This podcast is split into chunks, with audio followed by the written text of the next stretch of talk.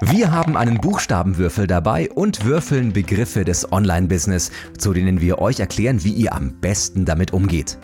In dieser Episode haben wir D wie Google Data Studio gewürfelt. Das kann es und davon profitierst du. Goldmann und Pretorius, der Podcast für gutes Online-Business mit André Goldmann und mir, Michael Pretorius. Wenn ich mich auf zehn Tools beschränken müsste, dann wäre das Google Data Studio garantiert eins davon. Mhm, warum? Schlicht und ergreifend, weil ich verschiedene Datenquellen sehr, sehr einfach miteinander kombinieren und visualisieren kann. Die meisten kennen jetzt wahrscheinlich so Tools wie Google Analytics, wo sie sagen, ja, da habe ich alle meine Daten drin, wie viele Leute habe ich auf meiner Website, wie lange bleiben die auf welcher Seite äh, und so weiter und so fort. Und dann gibt es ja schon die, die Profis, die dann weiter äh, Daten generieren und sagen, na, haben die auch ganz nach unten gescrollt oder haben die auch das und das gemacht. Ähm, die, denen wird wahrscheinlich dieses Google Data Studio im ersten Blick erstmal gar nichts sagen, oder? Na, also die, die sowas sagen wie, äh, hat da eine runter, hat derjenige runtergescrollt, der die Website besucht hat, äh, dem wird das Google Data Studio schon was sagen, weil sonst mhm. stellt man sich die Frage nicht. Da muss man schon ein bisschen tiefer eingetaucht sein. Ähm, ich möchte vielleicht mal einen typischen Case äh, skizzieren, wo das Data Studio helfen kann. Gerne. Wir hatten einen Kunden, ähm, eine große Klinik, ähm, wo die Chefärzte sich tatsächlich ähm, regelmäßig Reports äh, generieren lassen haben von, von Google Analytics. Also die haben das nicht selber gemacht, sondern es wurde angefordert und dann wurde es denen eben zur Verfügung gestellt. Und ähm, mich hat dann der Online-Marketing-Verantwortliche in dem äh, Haus quasi kontaktiert und, und hat zu mir gesagt, wir haben das große Problem, dass die, die die Reports lesen sollen, überhaupt keine Ahnung haben, was eine Zielkonversion ist. Mhm. Ich sage, was sind denn bei euch Zielkonversionen? Ja, dass Menschen bei uns angerufen haben, also auf eine Telefonnummer getoucht, geklickt, wie auch immer haben. Was du natürlich nicht im Google Analytics erfassen kannst.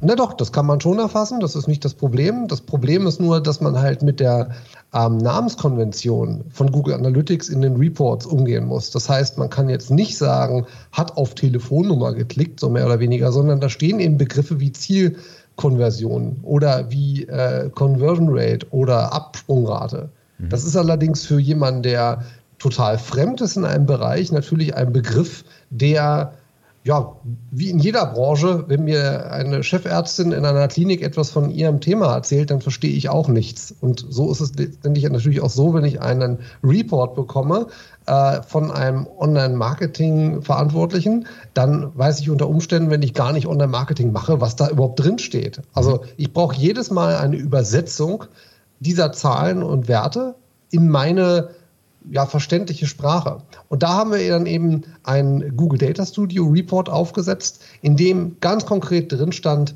im Mai haben Sie über Ihre Website zehn Anrufe empfangen. Mhm. Das versteht jeder, der irgendwas mit der Website zu tun hat, aber er muss nicht tief in dem Analytics, Webanalyse-Kontext drinstecken, sondern er hat das perfekt in ganz normal verständliche Sprache übersetzt bekommen. Und da ist eben das Google Data Studio ein riesiger Vorteil, weil ich Dinge nicht nur inhaltlich übersetzen kann, sondern ich kann auch tatsächlich Grafiken mit integrieren. Also ich kann sogar genau anzeigen, was wurde dort drauf, äh, wo und was wurde angeklickt. Und das ist natürlich eine Geschichte, die ich in Analytics als solches gar nicht umsetzen kann, weil ich eben nur begrenzte Möglichkeiten habe, ähm, wenn ich nicht die Google Analytics API exemplarisch benutzen möchte. Aber wer das nutzt, der braucht auch, äh, da hat man diese Übersetzungsthemen auch nicht. Ja, ich glaube, noch ein anderer wichtiger Einsatzpunkt ist dieses Überlagern von Daten. Ich mache mal ein Beispiel. Ich bin ja ein großer Freund von dem Begriff der Fassadenmetrik. Gibt einen Autor, der heißt Eric Ries, der sagt, die Fassadenmetrik ist die gefährlichste Metrik im Unternehmen, weil man auf die falschen Zahlen guckt. Ähm, ich habe vor ein paar Monaten ein Plakat gesehen in Hamburg für eine Foto-App, die man sich runterladen konnte. Und da stand drin, dass die schon sieben Millionen Downloads hat. Und ich dachte mir so, krass, sieben Millionen Downloads, vier Sterne-Bewertung ist ja geil. Aber was bedeutet diese Zahl eigentlich? Das kann bedeuten, dass die sieben Millionen erfolgreiche Kunden haben. Das kann aber auch bedeuten, dass die sieben Millionen Leute haben, die auf dem iPhone auf Install geklickt haben und danach gesehen haben, wo die App ist so buggy, die crasht beim ersten Mal. Dann bedeutet das sieben, Millionen Downloads, aber kein einziger Kunde. Es kann aber auch sein, dass es sieben Millionen Downloads sind und sieben Millionen Erstkunden, die gesagt haben, cool, ich bestelle mir mal mein erstes kostenloses Foto als Abzug und beim zweiten weiß ich es nicht mehr. Und genau solche Sachen sind eben für das Data Studio ganz interessant, dass man sagt, naja, wir haben möglicherweise Daten aus Google Analytics, nämlich ähm, die Zugriffe auf unsere Marketing-Website, auf die Landingpage, auf die dieses Plakat verwiesen hat. Dort sehen wir, ah, die Leute haben auch auf diesen Download-Button geklickt, aber jetzt geht ja die Nahrungskette eigentlich im App Store von Google und von Android weiter wo wir die Downloadzahlen haben. Jetzt kann man diese Daten aus diesen beiden App Stores ja auch exportieren. Äh, bei manchen Anwendungen, äh, Anwendungen kann man sie auch direkt anbinden an Google Data Studio, sodass ich sehen kann, aha, von den 2000, die am Tag auf meiner Website waren, haben sich 1000 Leute auch die App für Android und 1000 die App für Apple installiert oder nur 500 davon. Und jetzt habe ich aber auch noch meine Kundendatenbank, wo ich sage, aha, von diesen 500 äh, Downloadern haben sich 250 an dem und dem Tag registriert und von diesen 250 haben sich auch 150 ein erstes Foto herunter, äh, Foto als Abzug bestellt und von diesen 150 wiederum sind 75 nach drei Monaten noch übrig geblieben, die als Bestandskunden oder vielleicht sogar als äh, wiederkehrende Kunden, die oft bestellen, zurückgeblieben sind. Und jetzt kann man sagen, aha, welcher Kanal war denn eigentlich der interessanteste? War es das Plakat am Hamburger Haupt Hauptbahnhof oder war es die in-App-Werbung in einer äh, anderen Anwendung auf Android. Welche dieser Marketingkampagnen hat mir denn die Kunden gebracht, die nach drei Monaten noch als wiederkehrende Kunden geblieben sind und welche waren eher verpufft? Und das sind genau diese Sachen, die man dann eben so als Management Report für eine Geschäftsführung aufbereiten kann, um eben nicht dieser Fassadenmetrik zu unterliegen, dass man sagt, wow, guck mal, Chef, drei Millionen Downloads. Mhm.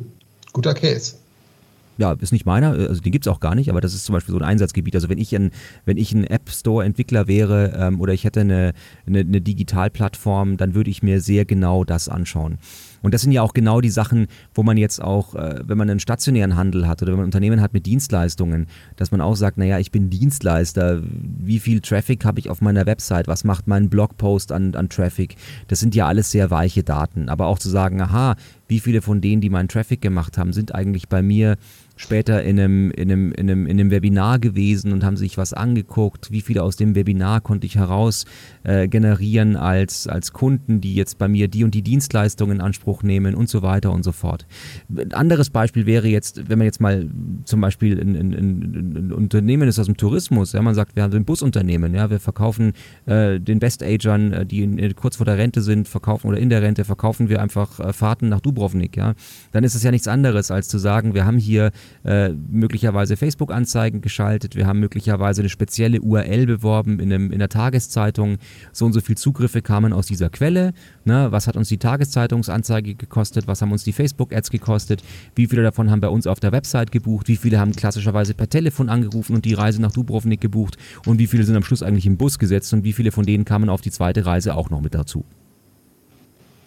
Ja, das sind gute Beispiele. Genau. Jetzt bin ich aber gespannt, was du die anderen neuen Tools hast, ob die auch mit dem Data Studio zusammenarbeiten. Wenn du sagst zehn Tools und das Data Studio wäre eins davon. Also äh, gibt es denn so ein paar Tools, die du nennen kannst? Oder anders gesagt, ähm, gibt es für das Data Studio so perfekte Partner, wo du sagst, also Data Studio und Google Analytics funktioniert wirklich sehr, sehr einfach, kann man sofort loslegen. Oder Data Studio und äh, ich sage jetzt mal App Store für Google oder Android funktioniert oder äh, Facebook Anzeigen äh, Plattformauswertung. Also gibt es denn da so ein paar äh, andere Plattformen, wo du sagst, die kann man perfekt mit dem Data Studio verheiraten, ohne dass man der, der Aufwand zu groß wird? Ja, definitiv. Und du hast gerade auch ein, ein gutes Beispiel schon genannt, nämlich Facebook. Und äh, jemand, der schon mal versucht hat, ähm, über eine Schnittstelle Facebook-Daten irgend in einen, einen in verschiedenen Kosmos von Google reinzubekommen, ist das nicht wirklich einfach. Äh, schlicht und ergreifend, weil es dann meistens keine offiziellen sogenannten Schnittstellen gibt. Ähm, beim Google Data Studio spricht man auch von Konnektoren an der Stelle. Mhm. Und eine Software oder ein Tool, was ich da super gerne benutze, ist Supermetrics. Das ist ein Tool, mit dem man ja eigentlich schlicht und ergreifend jede Quelle, die irgendwas mit Performance Marketing zu tun hat, anzapfen kann, deren API.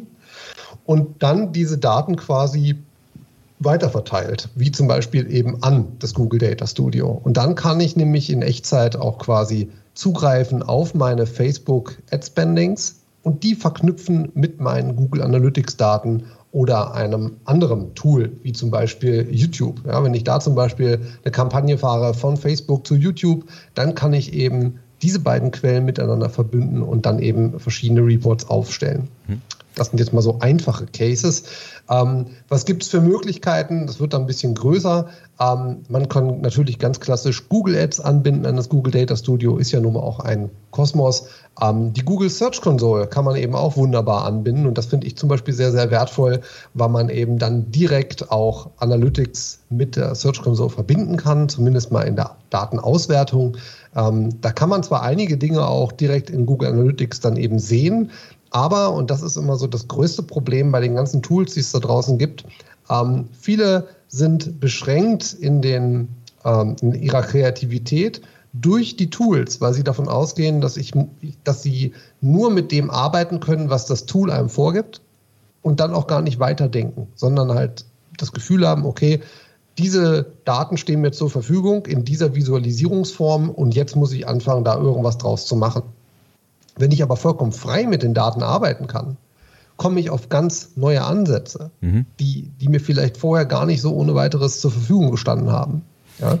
Das heißt aber, dann, dann muss ich wirklich so ein, die Job Description eines Data Scientists haben, der sich überlegt, welche Daten will ich eigentlich wie interpretieren, wie kann ich sie visuell aufbereiten, dass sie andere Menschen noch besser verstehen.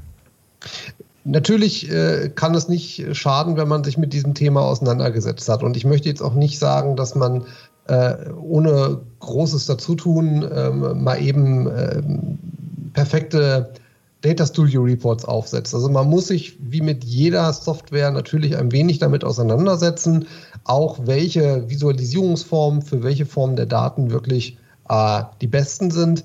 Da muss ich aber ganz ehrlich sagen, für einen Einstieg ist das definitiv keine Rocket Science. Ähm, es gibt ein wunderbares Buch ähm, von oh Gott, Rheinwerk Verlag heißt das, glaube ich, ähm, Google Data Studio, kann ich jedem nur empfehlen, sich das einfach mal zu kaufen und ähm, ja, gemütlich auf Balkonien oder Terrasien äh, ein paar Abende da durchzublättern und dann kommt man schon ziemlich schnell an die ersten Reports. Was ich auch immer empfehlen kann, es gibt beim Google Data Studio eine Galerie, mhm. wo man sich bereits fertige Reports ähm, herunterladen kann und dann selber verwendet mit seinen eigenen Daten.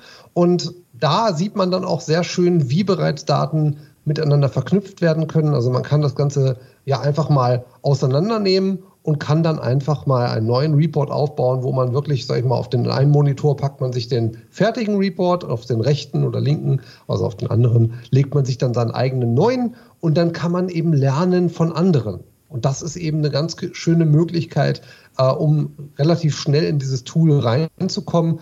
Und meine Erfahrung ist die, dass man dann in der Regel, wenn man sich auch ein bisschen für Daten begeistern kann und auch für Visualisierung von Daten und daraus resultierenden Hypothesen, wie man etwas verbessern kann, dass man dann eigentlich selber Fahrt aufnimmt und sehr, sehr schnell ähm, eigene Ideen kreiert, wie man seine eigenen Use Cases umsetzen kann mit dem Google Data Studio. Ähm, die Lernkurve ist tatsächlich auch gar nicht so steil, sondern man kommt da relativ, oder doch steil ist sie dann schon, ne? Aber man kommt sehr, sehr schnell rein und, und das ist eigentlich gar nicht so kompliziert. Ich würde mal kurz einhaken, weil jetzt haben wir zwei, drei Szenarien gesagt, die natürlich nicht ganz unwesentlich sind. Äh, nämlich dieses Überlagern von Daten. Und äh, wenn wir diese Daten haben, dann haben wir natürlich auch einen Datenschutz und eine Datenverantwortung wenn ich natürlich Daten von Google zu Google schiebe, also sprich aus Analytics und der Search-Konsole in das Data Studio, dann ist das verhältnismäßig unfallfrei. Wenn ich Daten von Facebook zu Google schiebe, ist es auch noch verhältnismäßig unfallfrei, weil die Daten, die ich aus dem Facebook-Anzeigen-Tool bekomme, sind ja pseudonymisierte bzw. enthalten null Personeninformationen. Das heißt, da haben wir kein Problem damit.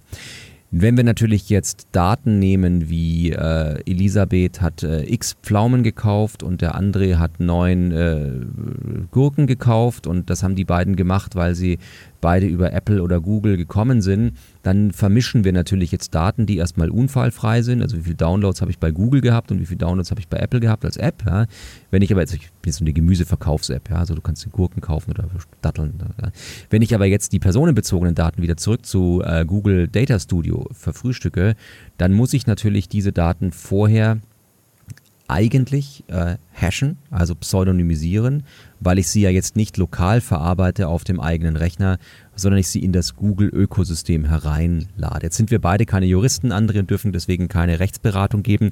Ich sage nur, was ich selber tun würde. Ich würde ähm, mit den Kunden, die ich dort habe, in meiner eigenen Plattform im Nutzungsbedingungsvertrag eine sogenannte Auftragsdatenverarbeitung äh, klären sodass mir diese Kunden erlauben, dass ich ihre Daten in Technologie verarbeiten darf. Also letztendlich ist es ja wurscht, ob ich jetzt meine äh, Kundendaten an eine Unternehmensberatungsagentur gebe, die das für mich analysiert oder bei, Sales, bei Salesforce mache oder bei Google Data Studio.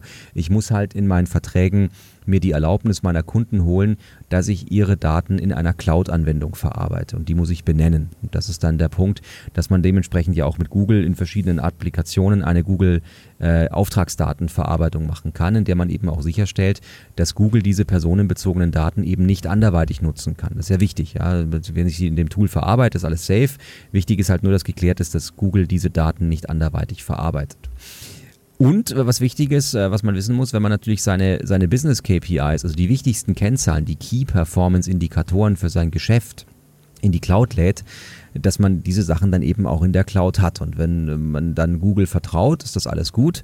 Äh, kann aber auch genauso gut sein, dass Unternehmen sagen, das will ich aus unterschiedlichsten Gründen nicht, weil ich Angst habe vor Betriebsspionage, irgendwelchen Geheimdiensten oder sonstigen Zeug. Ich mache jetzt mal so Bedrohungsszenarien auf.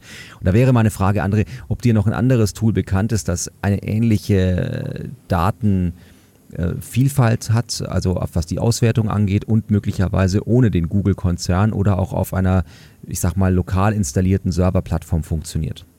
Mhm. Ähm, da fiel mir äh, spontan, äh, weil ich es auch selber verwende, Tableau ein. Mhm. Ähm, damit kann man auch sehr, sehr schöne Visualisierungen machen, hat äh, out of the box noch deutlich mehr Möglichkeiten, Daten da hochzuladen, beziehungsweise auch automatisiert äh, da quasi mit zu verknüpfen.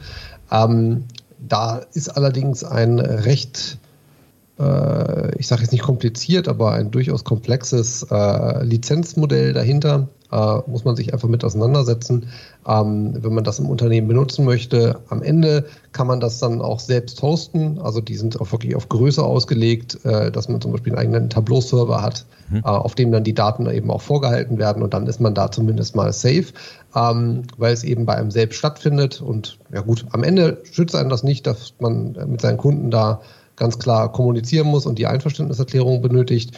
Ähm, ich persönlich muss ganz ehrlich sagen, ich würde auch jetzt sehr, sehr komplexe Themen nicht mit dem Data Studio umsetzen. Äh, da gibt es noch ganz andere Tools äh, für wirklich komplexe Datensätze.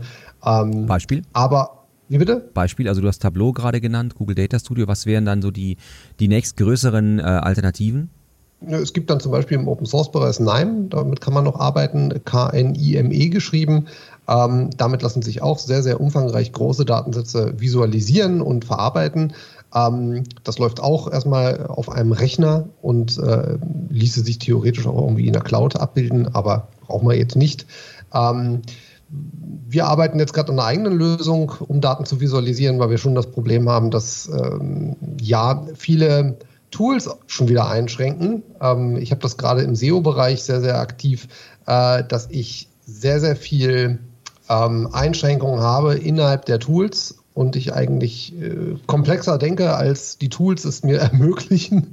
Und ich möchte ganz gerne komplexe Sachverhalte auch visualisieren können. Ähm, da führt dann oftmals kein Weg dran vorbei, ist auch etwas, was ich in Konzernen festgestellt habe, auch äh, gängige Praxis ist. Da werden die Tools dann selber gebaut. Mhm. Ähm, ist jetzt keine große Empfehlung. Jemand, der im Konzern arbeitet, der weiß das. Aber ähm, Wer jetzt mit dem Data Studio eben aufgrund der Themen, die du gerade angesprochen hast, nicht arbeiten kann, will, äh, wie auch immer, äh, da wäre jetzt Tableau eine Alternative oder eben auch NIME. Äh, nennenswert wäre da vielleicht auch noch Power BI, ähm, wobei ich da ganz ehrlich sagen muss, äh, das läuft nie auf dem Mac. Ich habe keinen PC. Ich habe da noch nie wirklich reingeschaut, ob das den gleichen Funktionsumfang hat wie exemplarisch Tableau, kann ich gar nicht beantworten. Mhm, okay. Ja, aber es ist ja trotzdem wichtig zu wissen, ähm, was es da noch so für Alternativen gibt, weil man dann auch ein bisschen so einen Vergleich hat und auch einschätzen kann, was holt man sich da eigentlich, wenn man dieses Google Data Studio hat. Ähm, jetzt ist es ja so, dass nicht alle Tools von Google längst umsonst sind, also oder kostenlos. Ähm, wie ist es mit dem Data Studio? Ähm, muss ich dafür eine monatliche Gebühr abdrücken oder kostet das Geld? Ähm, das ist kostenfrei. Es gibt natürlich auch die 360-Version. Wenn mich nicht alles täuscht, gibt es auch eine 360-Version äh, davon. Die ist dann entsprechend ähm, ja, eine Lizenzgebühr. Mhm. Äh, eine Sache möchte ich noch ganz kurz empfehlen: äh, Metabase, äh, die hatte ich gerade noch vergessen. Ähm, ist ein ähm, Open Source ähm, Tool, was sehr stabil läuft. Ähm, kann man selbst hosten, kann man aber auch ähm, auf dem PC, auf dem Linux oder auf einem Mac installieren. Ähm, funktioniert ähnlich wie sowas wie Tableau, mhm. ähm, hat auch sehr, sehr viele Visualisierungsmöglichkeiten.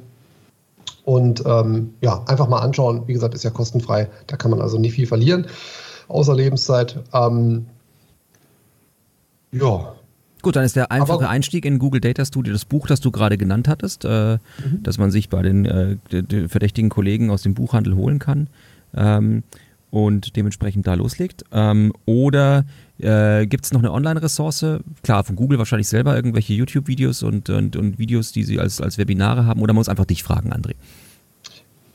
Man kann mich fragen. also fragt André, wenn ihr nicht weiter wisst. Danke fürs Zuhören. Bis zum nächsten Mal. Tschüss.